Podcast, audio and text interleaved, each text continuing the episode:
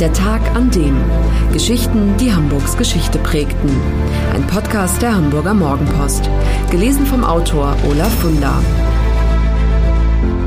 Herzlich willkommen zu Der Tag an dem, dem historischen Podcast der Hamburger Morgenpost. Mein Name ist Matthias Lorenz Meyer. Ich bin verantwortlich für die hörbaren Inhalte der Hamburger Morgenpost und ich sitze hier mit dem Chefreporter der Hamburger Morgenpost, Olaf Wunder. Hallo. Hallo Matthias. Ja, bei dem Podcast Der Tag an dem geht es immer um einen speziellen Tag und heute geht es um den 24. Februar 1897.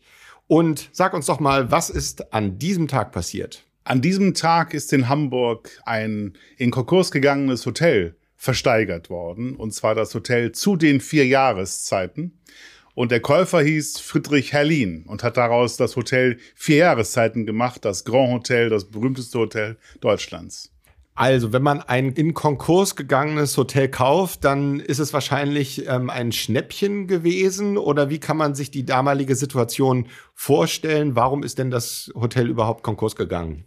Also Friedrich Herlin kam aus Schwaben, hat als Küchenjunge in einem Genfer Bahnhofshotel angefangen und sich in der Gastronomie hochgearbeitet und dann immer den Traum gehabt, mal sein eigenes Hotel zu eröffnen. Und diesen Traum hat er sich dann an seinem 40. Geburtstag, und das war dieser 24. Februar 1897, erfüllt und hat für 420.000 Mark, und ich glaube, das war ganz günstig, dieses Hotel erworben. Er hat dann noch einiges reinstecken müssen, mehr als er eigentlich wollte. Er hat gedacht, mit 30.000 Mark für Möbel und Gardinen, da käme er aus, aber es wurden dann doch noch 100.000, aber vielleicht auch äh, eine gute Investition in die Zukunft. Das Vier Jahreszeiten ist ja das Hotel am Platz in Hamburg neben dem Hotel Atlantik. War das damals auch schon so? Also war das Vier Jahreszeiten Hotel schon immer ein Grand Hotel oder war das damals etwas kleiner? Also ursprünglich, das, was der Herr Friedrich Herlin da gekauft hat, war ein ganz schmales Gebäude an der, am neuen Jungfernstieg. Und wenn man sich heute das Gebäude ansieht, denkt man ja, das hat immer schon so ausgesehen. Das ist so gebaut worden, so geplant worden, aber das ist ganz und gar nicht der Fall gewesen. Es war ein ganz schmales Gebäude und Friedrich Herlin hat dann ein Gebäude nach dem anderen rechts und links aufgekauft und das bestehende Haus immer weiter erweitert, peu à peu und äh, daraus dann eben erst ein Grand Hotel gemacht. Das Hotel davor war völlig unbedeutend. Und 1915 hat das vier Jahreszeiten schon über 140 Zimmer verfügt, davon 50 mit Bad, was damals alles andere als eine Selbstverständlichkeit war. Und wie kann man sich denn diesen Herrn Herlin vorstellen? Der muss ja doch eine große Begabung gehabt haben, aus ähm, jetzt erstmal einer kleinen Sache so ein wichtiges und renommiertes Hotel zu machen. Ja, der hatte großen Ehrgeiz, und er hatte wohl auch großen Geiz. Der war Schwabe und er war ein sprichwörtlicher Schwabe. Er hat anfangs im Keller seines Hotels gewohnt und er und seine Frau, die haben immer nur gearbeitet, die kannten keine Freizeit, kein Privatleben und sie haben jeden, jede Mark zweimal umgedreht und alles in das Hotel investiert, was sie hatten.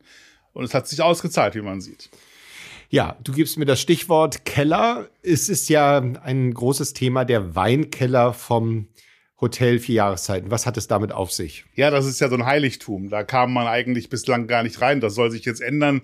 Jetzt auch im Zusammenhang mit dem Jubiläum soll es begehbar werden, soll es eine Eventfläche werden. Der Weinkeller war eigentlich bis 1914 ein Kohlenkeller. Da war die Kohle, das war ein dunkles, schwarzes Loch.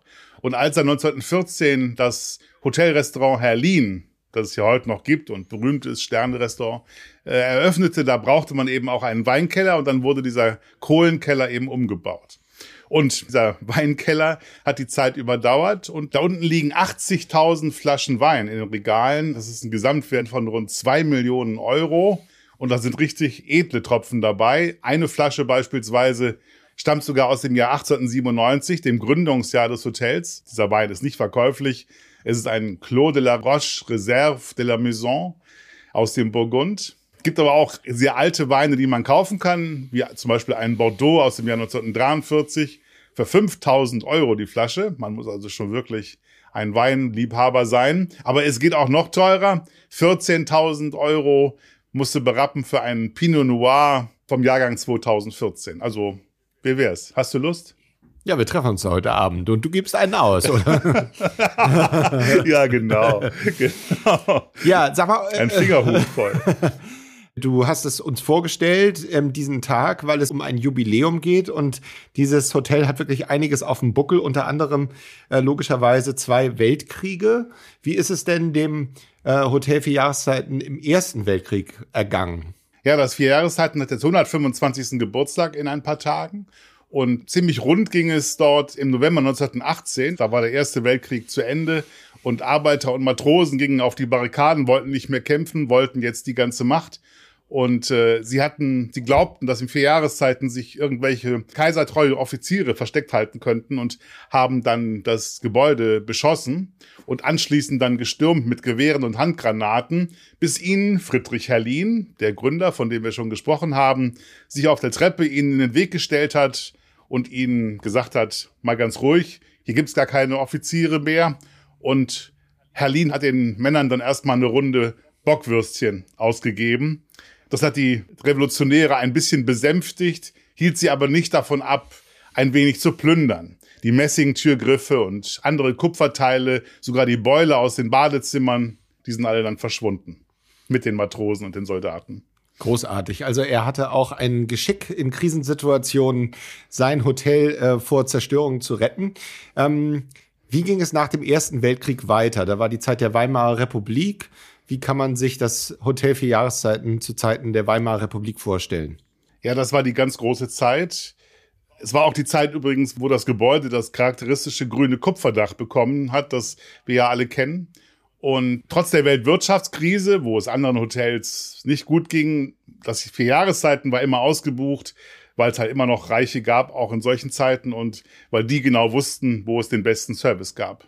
Okay, und ja, dann ging es natürlich auch in den Zweiten Weltkrieg und äh, wir haben in der letzten Folge dieses Podcasts gehört, wie ähm, Hamburg aussah ähm, nach dem Zweiten Weltkrieg, eine riesengroße Ruinenlandschaft. Aber ähm, wie war das denn mit dem Hotel Vier Jahreszeiten? Das sieht ja so aus, als ob es Glück gehabt hat. Ja, es hat ziemlich großes Glück gehabt, das kann man wohl sagen.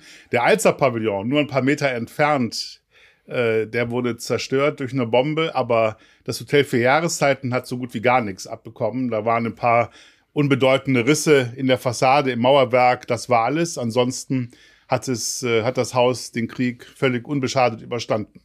Ja, wir wissen auch, dass direkt nach dem Zweiten Weltkrieg erstmal die Besatzungsmächte die Kontrolle über viele wichtige Gebäude gehabt haben und dort auch ihre Quartiere aufgeschlagen haben. Und das war beim Hotel für Jahreszeiten genauso, nicht wahr? Ja, die Alliierten haben das Hotel für Jahreszeiten beschlagnahmt, haben daraus ihr Hauptquartier gemacht.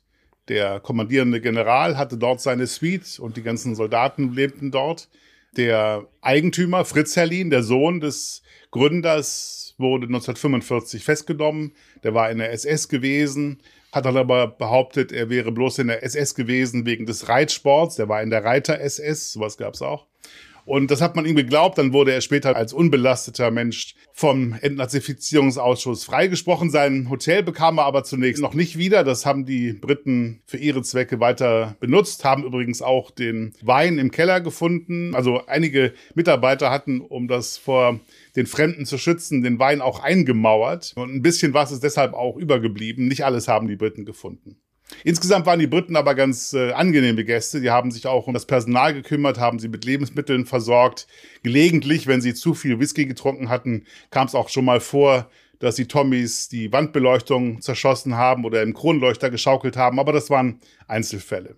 Ein britischer General hat übrigens ein ganzes Schlafzimmer aus den Vierjahreszeiten requiriert und es in seine ebenfalls requirierte Villa an der Elbchaussee bringen lassen. Äh, später musste er das allerdings zurückgeben. Wann waren denn die Engländer dann aus dem Hotel ausgezogen? War das noch in den 40ern oder schon in den 50ern? 1952 war die Zeit der Briten vorbei. Am 4. April wurde das Hotel wieder eröffnet. Fritz Herlin war wieder der Chef. Und während andere noch Schwierigkeiten hatten, sich mit Nahrungsmitteln zu versorgen, hatte das Grand Hotel dabei keine Probleme. Denn das Grand Hotel hatte einen eigenen Hof in Ahrensburg, einen Bauernhof, wo 2500 Hühner gehalten wurden. Da wurden die Frühstückseier produziert und sogar eigene Rinder wurden gezüchtet. Von daher war die Versorgungslage im Hotel perfekt. Dann erzähl uns doch mal im Laufe der ganzen Zeit, also seit den 50er Jahren, was waren denn so die größten Stars und die interessantesten Namen, die alle mal zumindest eine Nacht im Hotel für Jahreszeiten verbracht haben? Ja, oder auch ganz viele Nächte. Also, mhm. da sind große Namen dabei. Gina Lollobrigida, Anthony Quinn, Lino Ventura, Sean Connery, Jack Nicholson, John Crawford. Solche Leute haben natürlich auch immer Sonderwünsche. Eine Diva wie Sophia Loren zum Beispiel, für die hat die Direktion das ein Badezimmer ihrer Suite in eine Küche umgebaut, weil sie ganz die Neapolitanerin unbedingt ihrem Mann Carlo Ponti im Zimmer Spaghetti kochen wollte. Und Interessant auch die Geschichte, die ich von Reda Aristoteles Onassis gehört habe. Der war oft in den 50er Jahren da in der Zeit, wo er im Hamburger Hafen bei Hamburger Werften dann Schiffe bestellte für seine Flotte. Da war er in, in vier Jahreszeiten und hat nachts Spaziergänge unternommen. Und an einem Abend begegnete er dem Nachtportier und überraschte den Nachtportier dabei, wie der gerade in sein Butterbrot biss. Klammer auf, eigentlich durften die da nicht essen, Klammer zu. Aber Onassis hat das nicht verraten. Onassis hat gesagt, darf ich auch mal abbeißen? Und er durfte abbeißen und er war begeistert von dem Butterbrot und hat gesagt, lieber Nachtportier, von jetzt an, solange ich hier bin, will ich jeden Abend ein Butterbrot. Und da haben sie sich jeden Abend getroffen und Aristoteles Onassis, der millionenschwere Räder und spätere Mann von Jacqueline Kennedy, hat Butterbrote bekommen. Wahnsinn, ja. Das ist schon mal eine sehr bizarre Geschichte. Aber ich kann mir vorstellen, dass es auch sicher in Menge oder in gerade in Sparsamkeit oder überhaupt im Verhalten seltsame Wünsche gab. Hast du da noch so ein paar auf Lager?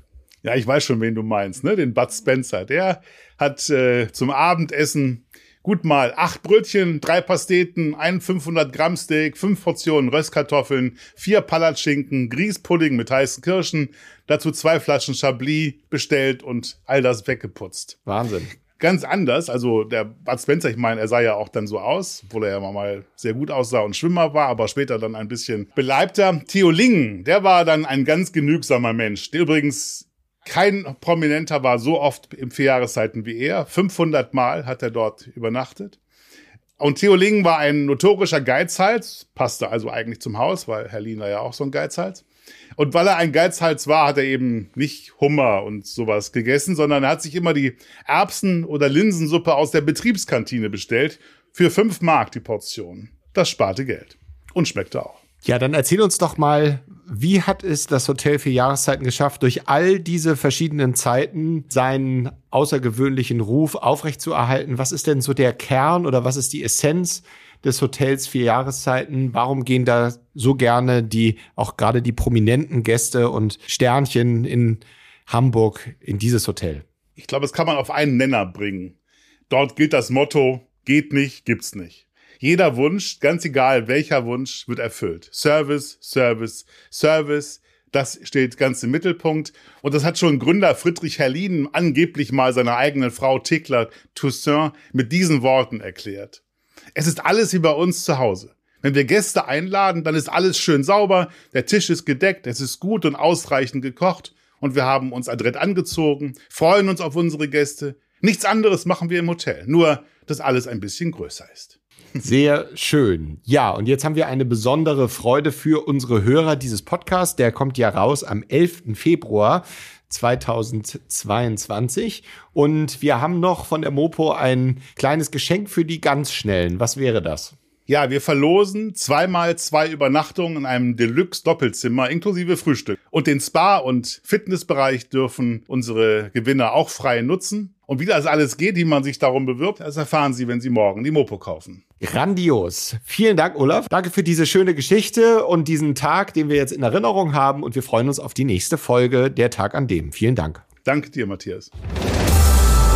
Das war der Tag an dem Geschichten, die Hamburgs Geschichte prägten. Eine neue Folge lesen Sie jeden Sonnabend in Ihrer Mopo und hören wöchentlich einen neuen Podcast.